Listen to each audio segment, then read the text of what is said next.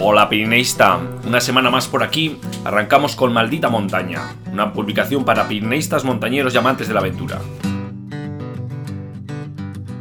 El episodio de esta semana ha caído en mitad de las vacaciones. No me queda otra cosa que decir que disfrutarlas y que bueno, que cada uno cada una pueda escuchar este episodio pues cuando pueda, esos viajes de vuelta, disfrutarlo, como decía. Llévatelas. Te mantendrán los pies secos. Si consigues sobrevivir, pégame un toque. Para evitar que la civilización le intoxique, decide huir. Y adentrarse solo en estos parajes, perdido en la naturaleza salvaje. Oh, Dios mío. ¿Qué he hecho? Siento a que tengas que caminar 1600 kilómetros para... Termina la frase. ¿Por qué tengo que caminar 1600 kilómetros? Travesía presenta Maldita Montaña. Aires de altura para toda la semana con Eduardo Azcona y Enrique López. ¿Te sientes sola? Estaba más sola en mi vida real que aquí.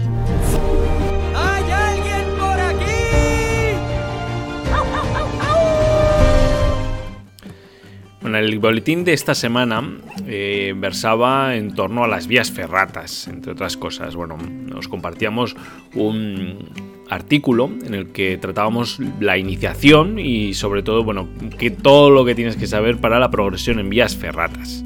Bueno, deciros que mm, es una actividad de, de aventura que permite disfrutar de las alturas y con un grado de compromiso menor, menor que rutas de escalada clásica. ¿no? Y bueno, eh, y vamos a puntualizar, ello dependerá de la dificultad de la ferrata porque las hay que son acongojantes, digamos. Eh, queremos hacer un repaso, en primer lugar, eh, decir, para los neófitos, ¿no? ¿Qué es una vía ferrata? Bueno, pues son instalaciones artificiales que se han colocado en una pared rocosa o un itinerario horizontal para poder subir bajo cierta seguridad.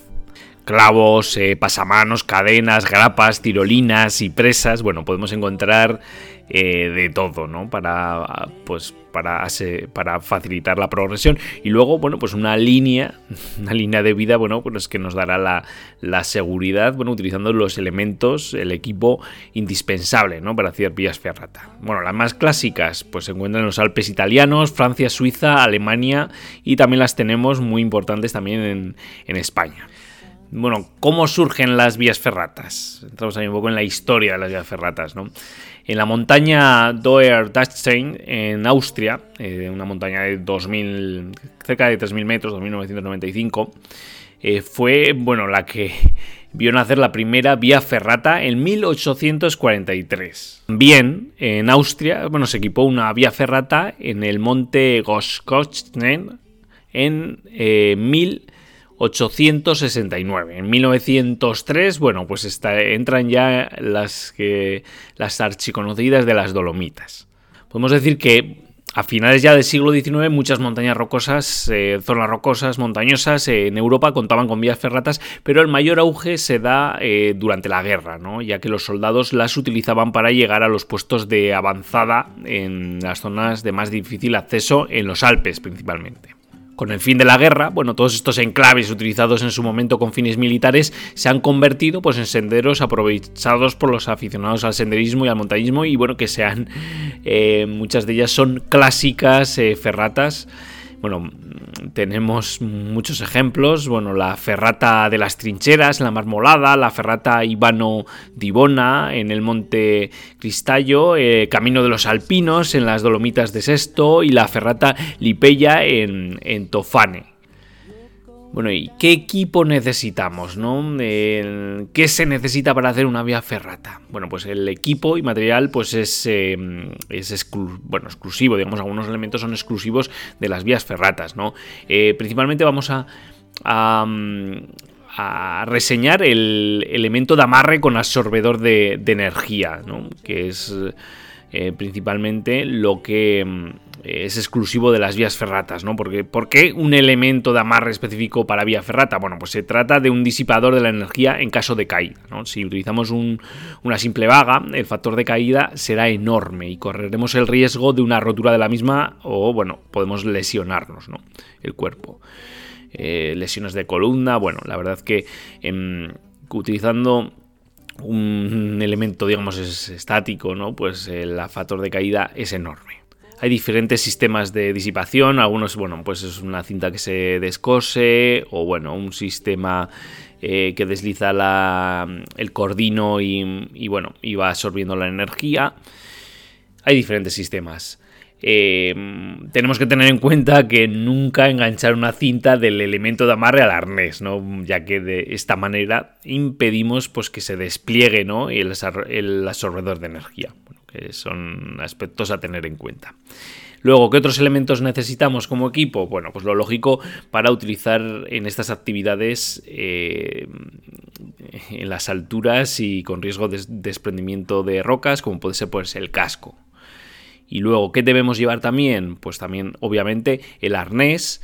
Y luego, bueno, pues un aparato para asegurar, descendedor, cuerda, eh, mosquetones, cintas express, digamos un eh, material de apoyo. En, bueno, hay que tener en cuenta que estamos en un territorio vertical y dependiendo de la exposición, pues debemos contar con un equipamiento para asegurar alguna sección, ¿no? O bien para eh, descender de la vía. Y luego, bueno, pues añadiremos pues también unos guantes, ¿no? Que aunque no sea indispensable el uso de, guantes, pues sí es recomendable eh, llevarlos, ya que protegen bueno, las manos de ampollas, callos, otras heridas. Y luego, bueno, pues siempre, como es lógico, pues un calzado adecuado al terreno que estemos eh, transitando. Gafas frontal si esperamos, si, bueno, si la actividad eh, bueno, entraña un desarrollo prolongado o desde diferentes o nos va a llevar diferente eh, duración. Y luego, bueno, como no, pues una mochila pues para llevar todo el equipo y, bueno, echar algo de comida también y agua, ¿no? Como no. ¿Qué técnica utilizamos para la mm, progresión en vía ferrata? Bueno, pues eh, tenemos que ser cautos, ¿no? Y siempre que prime la seguridad, ¿no? Es necesario avanzar con calma, bueno, midiendo cada paso. Es, eh, quiero deciros que, bueno, que a veces es, percibida como una actividad de fácil iniciación, pero bueno, es una actividad que entraña riesgo, que requiere formación y, mm, bueno, como puede ser cualquier actividad del medio eh, vertical, no, eh, no la subestimemos, ¿no? Como regla básica, bueno, siempre estar asegurados al cable. Parece obvio, pero bueno, a veces depende cómo hagamos el tránsito de los mosquetones en la línea de vida, pues eh, esto nos lo podemos saltar. Entonces, regla básica, siempre estar asegurados al cable. En general, pues avanzamos por las vías ferratas utilizando el, el que se denomina método de progresión en I. Bueno, este consiste en que los dos cabos de anclaje bueno, proceden de una misma cuerda, ¿no? Que posee un estribo bífido al que los mosquetones van acoplados. En el otro extremo de la cuerda está el disipador y se une al arnés, ¿no? Para iniciar la progresión, con los dos cabos de anclaje sujetos al cable de seguridad se irán sorteando los anclajes fijos pasando los mosquetones de uno en uno, ¿no? Para que no nos saltemos la regla básica que os decía, ¿no? Siempre estar asegurados al cable, ¿no? Entonces iremos alternando un mosquetón, salta el anclaje fijo y pasa el siguiente mosquetón. Algo que parece muy obvio, pero que muchas veces es fácil saltárselo, ¿no? La idea es que siempre haya un mosquetón asegurado al cable y que se pueda realizar la progresión con uno de los cabos asegurado al cable en todo momento. Una persona, una sola persona por el tramo de cable, también es otra de las reglas básicas. En cada tramo o distancia entre cada anclaje solo debe haber una persona. Y siempre habrá que mantener al menos una distancia de 4 metros más o menos entre un escalador y otro. En caso de cansancio, bueno, pues posición de reposo. Para descansar es, es posible, bueno, pues buscar un lugar al que anclarse. Eh, bueno, utilizamos un mosquetón fijado al punto de reposo y, bueno, en caso eh, será de utilidad un tercer mosquetón eh, que suele tener la posibilidad de amarrar el disipador para, bueno, para utilizar eh, como punto de reposo, siempre como punto de reposo. Relaja los brazos si sientes la necesidad de hacerlo y bueno, chequea que otros escaladores pues se encuentren bien situados antes de ponerte a descansar, ¿no? Pues, obviamente hemos dicho que debemos evitar aglomerarnos, siempre mantener una distancia de 4 metros, siempre un escalador por tramo de manera que, bueno, mm, que paremos en una sección puede implicar que otro escalador pues esté en una zona incómoda y tenga que mantenerse ahí. Entonces, bueno, tenerlo en cuenta. ¿Cuándo utilizar la cuerda? Bueno, pues utilizaremos la cuerda además del elemento absorbedor de energía y mm, en aquellas secciones que por su compromiso pues así lo requiera. Eh, por mucho que sea una vía ferrata no significa que no podamos asegurar determinados tramos porque mm, pues el, riesgo o el compromiso lo, lo demande, porque mm, hay como todos diferentes grados, luego lo, lo, vamos a tratar y bueno, hay algunas que, secciones que es necesario utilizar una cuerda.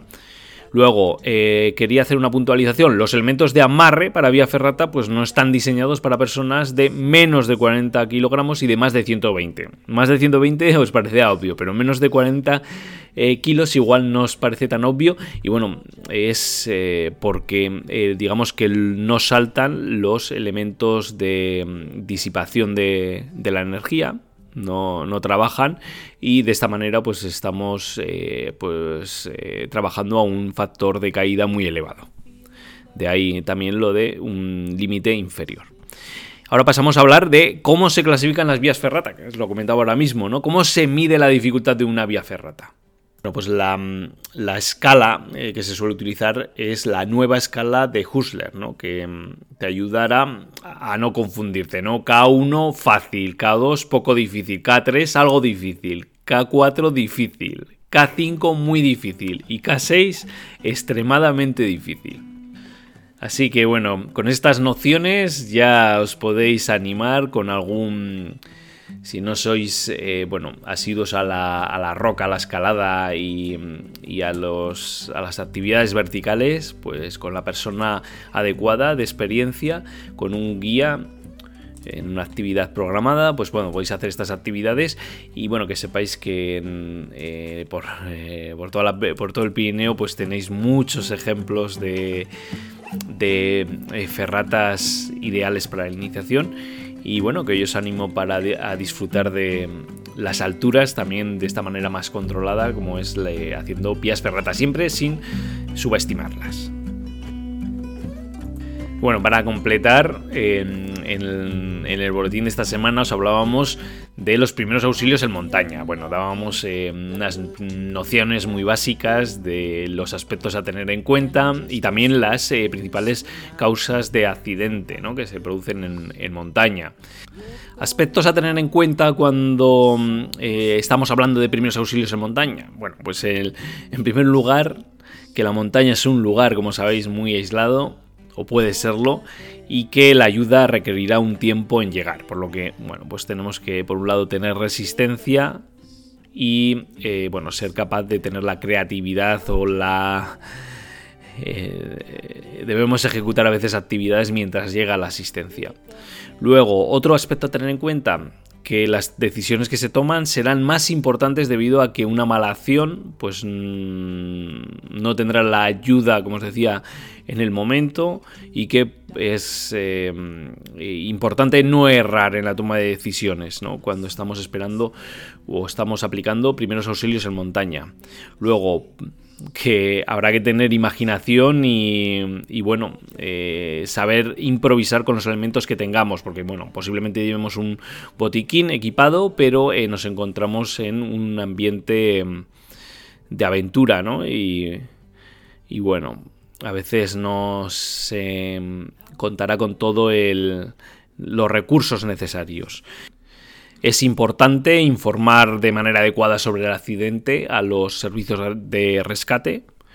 bueno, al momento de pedir ayuda, ya que así pues eh, podrán venir preparados ¿no? para la emergencia y eh, eh, tomar con anticipación medidas necesarias. Luego, eh, trabajar en equipo, ¿no? Especialmente eh, también con el equipo de rescate y luego si vamos en grupo, pues, pues, con los miembros del grupo e incluso con otras expediciones, ¿no? O grupos que se encuentren en, la zona. Y luego conocer, obviamente, pues las técnicas básicas de primeros auxilios en, en montaña. Hemorragias, fracturas, eh, congelaciones, hipotermia, eh, picaduras de insectos, mordeduras de animales, serpientes, mal de altura, insolación o accidentes mm, leves, ¿no? Eh, que tendrán muchas veces que tendremos que ser conscientes de, de, cuál puede ser la forma de traslado. Bueno, la, la casuística eh, de los accidentes más comunes en montaña pues es muy, muy grande y de alguna manera pues es necesaria a veces una formación eh, para estar preparados frente a una situación así. No me extiendo más, tenéis el artículo en el boletín, en la web y, y, bueno, desde aquí pues queríamos hacer un pequeño repaso. Y bueno, llegamos a esa sección al buscamos este lugar, ¿no? Eh, cada semana eh, buscamos un lugar de los Pirineos y os facilitamos una fotografía jugamos este acertijo ¿no? que nos inspira y nos está permitiendo conocer los rincones del Pirineo. Eh, ya sabéis que podéis enviarnos vuestras fotografías en el boletín y bueno, en el artículo eh, de la web tenéis un, cajetín para, eh, para trasladar la fotografía y donde incluir también las, pistas. En esta ocasión estoy viendo un, un ibón circular, circular y bueno, se ve se ve las praderas alrededor, ¿no? En un terreno yo creo que ya está en altura, ¿no? Porque no se ve ni un solo árbol. Y voy con las pistas, viajamos eh, nuevamente al Pirineo Aragonés de la mano de Pau Grau, ¿no? Y muchísimas gracias Pau, pues porque nos estás, nos estás transmitiendo en muchos lugares, ¿no? En esta ocasión vuelve a repetir participación, mm, ya sabéis. Y mm, esta vez nos propone encontrar este precioso ibón de aguas azules que parece sacado de un cuento. Bueno, y yo que estoy viendo la fotografía, así os lo, mm, os lo certifico, ¿no? Y vamos con las pistas. Eh, es uno de los ibones más bonitos y visitados del Pirineo aragonés. La segunda de las pistas. El ibón tiene el mismo nombre que su pico. Y tercera, paso fronterizo histórico y de referencia para la transhumancia en verano. Bueno, pues ahí tenéis las pistas. Eh, posiblemente necesitéis de la fotografía para, eh, para saber de qué lugar estamos hablando. La próxima semana sabremos qué lugar nos está proponiendo Pau Carau. ¿Y cuál era el lugar de la semana pasada? El lugar de que buscábamos la semana pasada era el Valle de Chistao, más concretamente la foto tomada cerca del pico de la montañeta eh, o veteranos. Y eh, podemos ver en primer término el barranco de la Pala eh, con el valle de Chinqueta de Áñez Cruces más abajo y em, como este se junta con la Chinqueta mm, de la Pez en la zona del bosque, y forma el, el cinqueta, ¿no? Lo vemos ahí en la fotografía. Y si le echamos un poco más de imaginación, eh, también podemos ver las granjas de Viados y el propio refugio, eh, punto de partida, como sabéis, de, de, muchas de las montañas de la zona y parada obligada del, de la senda pirenaica. Bueno, esta música nos dice que estamos llegando a la sección de relatos de altura. Y bueno, como cada semana continuamos con la publicación de dos microrelatos. En esta ocasión tenemos a Estaón Areu de Aitor de Zaatucha y luego tenemos Hallazgos Extraordinarios por Adela Cotillas López. Bueno, vamos a. En esta ocasión voy a ser yo quien lo recite. Eh, vamos a empezar por Estaón Areu por Aitor de Zaatucha. Allá vamos. Suena un despertador en la habitación del refugio. Miro la hora, son las cinco y cuarto. La gente que madruga mucho. Recojo mis cosas y desayuno rápido para empezar la etapa. Retomo el camino que sube hasta el collado de Howe.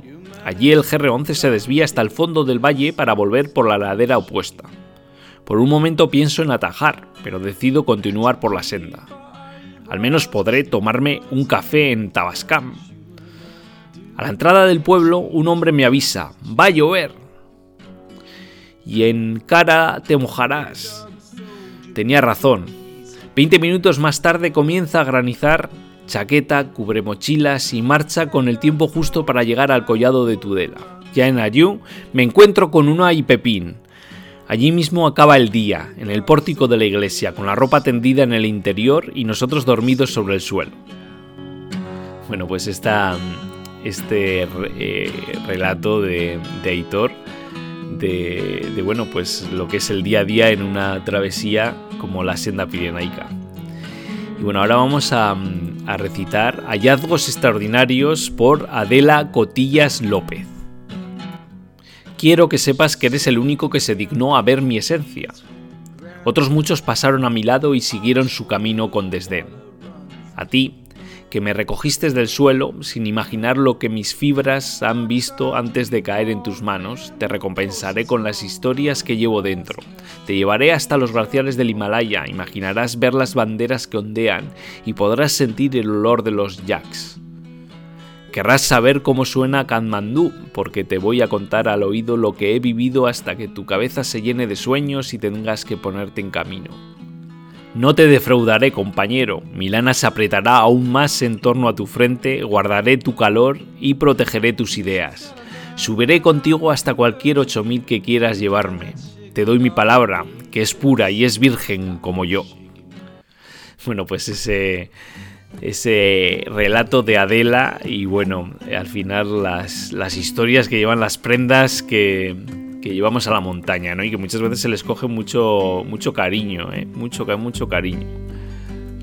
Bueno, y, de esta forma llegamos a ya a la parte final del episodio de esta semana, ¿no? Esta semana típica que, hemos caído aquí en mitad de, las vacaciones. Y bueno, y sabéis que eh, lo que os traemos son las historias eh, más destacadas de la semana. Hacemos un repaso a todo el panorama montañero alpinístico y, bueno, pues eh, seleccionamos aquellas historias que creemos que os pueden interesar. Sun Taek-ong y Jorge Egochaga vuelven a la cara sur del Lhotse bueno, ya se encuentra en camino del campo base y eh, se ha puesto de esta manera en, marcha una de las expediciones más importantes de la primavera. Se trata del séptimo intento de Sun Taek-hong a esta cara sur eh, sin duda un sueño que lleva más de dos décadas esperando alcanzar y que bueno, esperemos que, lo alcance en esta ocasión. Bueno, y va junto con Jorge Egochaga, que es como un hermano, un hermano de escalada y también de la vida misma para, para él y que ha acompañado a Hong en los intentos del otoño del 2017 y la primavera del 2019, los dos últimos intentos. En ambos eh, superaron los 8.200 metros de, altitud, pero bueno, complicaciones meteorológicas les impidieron alcanzar a la, cumbre, que bueno, que esperemos que, en esta ocasión pues eh, sea fructífera la expedición.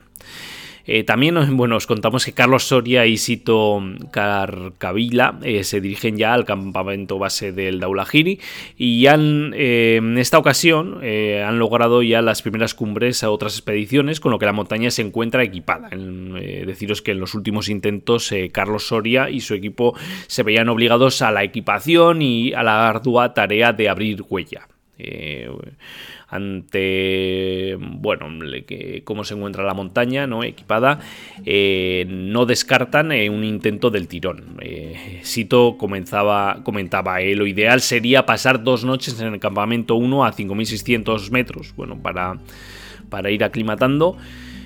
Deciros que el Daulagir es el penúltimo 8000 que le falta a Carlos Soria para completar los 14 a sus 83 años y con una prótesis de rodilla.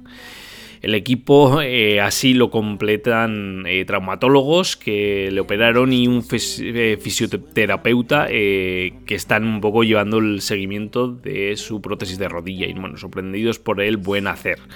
Supongo que también servirá como, como estudio, estudio médico, supongo. Eh, otra noticia que os traíamos será el, que el primer equipo negro de, al Everest se dirige al Himalaya. ¿no? Bueno, en Kathmandú se encuentra el grupo eh, que se han llamado Expedition Full Circle al Everest de escaladores y escaladoras afroamericanos que forman el primer equipo negro al Everest. aunque bueno, sus objetivos van mucho más allá de de poner pie en, la cumbre ¿no? de esta montaña. Es un grupo que está dirigido por el veterano aventurero y alpinista Phil Henderson. En 2013 formó parte del equipo que mm, exclusivamente también negro que mm, eh, oyó el Denali y en 2018 le tocó al, al. Eh, bueno, deciros que tras la primera ascensión al Everest pasaron 40 años hasta que el primer hombre negro alcanzó la cima y ahora, bueno, pues este grupo eh, trata de romper las barreras sociales que aunque hoy no queramos reconocerlas existen y esperan eh, con su ejemplo pues animar a la gente de color no solo a soñar en grande, sino también pues a simplemente salir al autor. Eh, otra noticia que os traíamos, ya sabéis que mm, hemos, en los dos últimos meses hemos seguido la aventura de Omar Di Felice, eh, que estaba eh, realizando la primera vuelta al mundo en bicicleta al Ártico. Bueno, pues ha concluido su aventura, ha logrado la primera vuelta al mundo en bicicleta al Ártico. Y bueno, han sido dos meses eh, sobre el sillín a temperaturas polares que han alcanzado mm, hasta los menos 42 grados, más de 4.000 kilómetros, 33.000 metros de desnivel, sobre hielo, nieve, contra tormentas, eh, clima extremo y bueno, viviendo en el día a día bajo cero.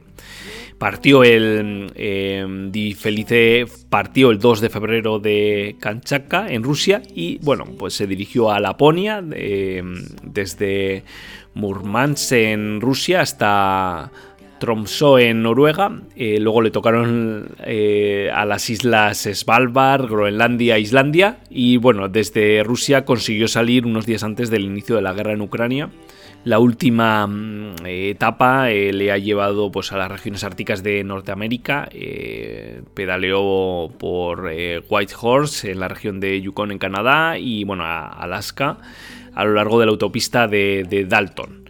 En total, 4.000 kilómetros, 33.000 metros de desnivel. Como os decía, una gran aventura que termina Omar y, bueno, en sus redes sociales compartía, eso es todo amigos, lo hice, la vuelta al mundo por el Ártico y ahora estoy a 66 grados, 33 minutos norte en el círculo polar ártico, de nuevo desde la salida en la remota península de Kamchatka. Bueno, y esas han sido las historias, las noticias de esta semana. Ya solo me queda despedirme, como sabéis siempre lo hacemos con una, con una fotografía eh, que bueno, seleccionamos de las que nos eh, compartís, ¿no? Eh, ya sabéis que podéis etiquetarnos con arroba travesía o compartir con el hashtag travesía pirenaica. En esta ocasión hemos escogido una fotografía bueno, del refugio de eh, Saboredo, eh, bajo la nieve, totalmente tapado, no solo se ve la parte superior, inconfundible del refugio, y es una fotografía que nos, que nos comparte mutico en, Instagram.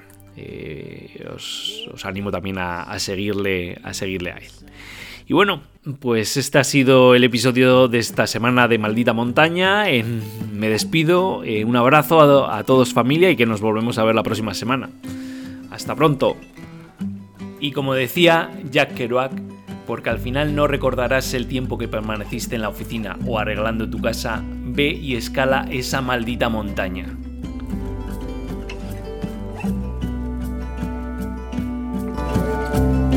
¿Has pensado en abandonar? Oh, solo una vez cada dos minutos o así. Si quieres algo